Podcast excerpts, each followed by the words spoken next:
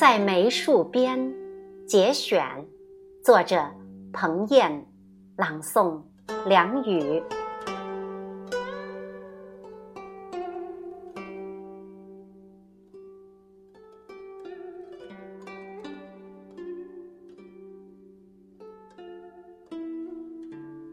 今年第一次到罗岗香雪，梅花才刚刚开，花开得疏朗。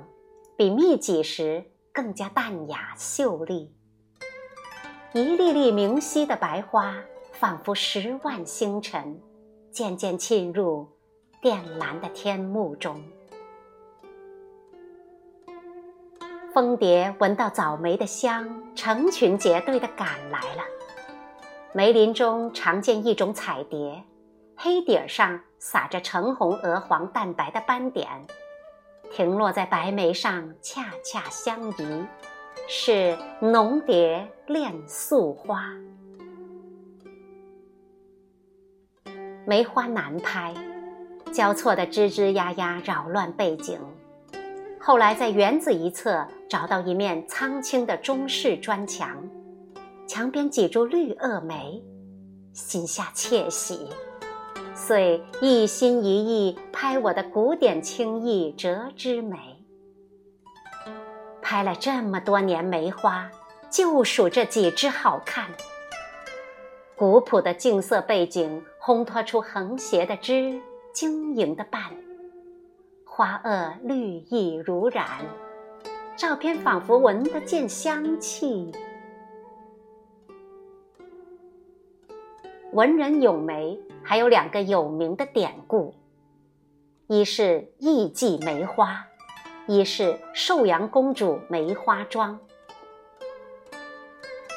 盛弘之《荆州记》里记载，南朝宋人陆凯自江南折梅一枝，寄给长安好友范晔，并赋诗一首：“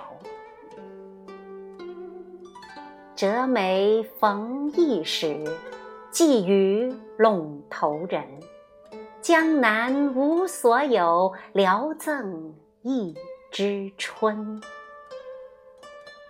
陆凯一定没有想到，那枝梅花会长久地活在诗意文字里。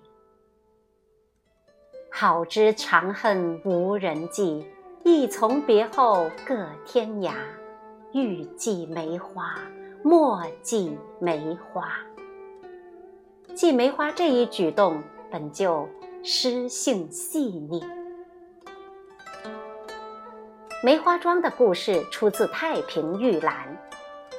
宋武帝女寿阳公主，人日卧于含章殿檐下，梅花落公主额上，成五出花，拂之不去。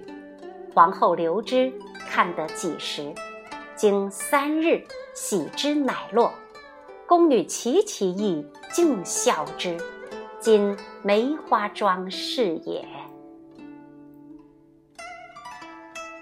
飞落在公主额上的，想必是艳丽的红梅。梅花桩之点，在小曼笔下是梅蕊新妆桂叶眉，笑面凌寒那样装仙事。到了姜白石笔下。变为清冷幽深，犹记深宫旧事，那人正睡里，飞尽鹅绿。梅花桩后来演变为风靡唐代的花店。唐代女子不像现代人追求羚羊挂角、无迹可寻的裸妆境界，而是将脸当作画布，浓墨重彩，花钿面叶斜红。皮肤上华丽到张狂的一个梦。红梅花期比白梅晚，每年见到的红梅都是重瓣，从未找到过五出红梅。前几年正月，与同事相约去从化流溪香雪看梅花。流溪二字真美，清丽纤微的漾动感。花因水而灵动，花落水流的画面，想一想都心中荡然。年年探梅花，还是到罗岗香雪最为便捷。但时常遗憾，“罗岗”二字粗硬香气，与梅花南辕北辙。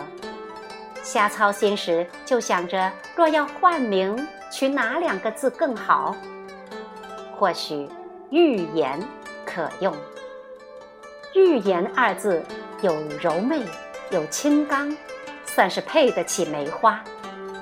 此处香雪海本由钟玉颜开辟，玉颜香雪可谓实至名归。